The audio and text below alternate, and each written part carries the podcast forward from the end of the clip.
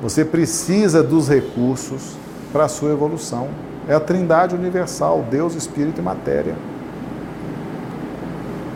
Nada de ser pródigo, porque isso é um egoísmo também. Sabia?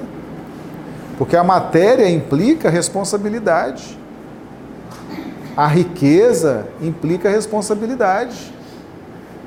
Se você tem recursos, tem pais de famílias que dependem do seu trabalho, da sua gestão, tem pessoas que dependem do seu recurso para estudar, para se formar, para se alimentar. Isso preocupa, não preocupa?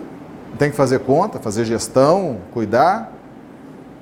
Muita gente não quer essa responsabilidade. Isso é uma forma de egoísmo. Você não querer as responsabilidades da gestão da riqueza. Preferir não ter nada. Preferir ser pobre. Preferir não ter essas preocupações. Isso é uma forma de egoísmo. Se Deus te deu dinheiro, te deu recursos, te deu capacidade de gestão, cuide, porque a sua missão está também relacionada a isso.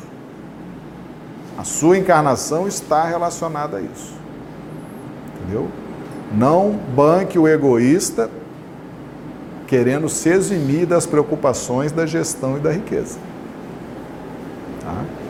Isso é uma forma de egoísmo, é um dos tipos de egoísmo, tá bom?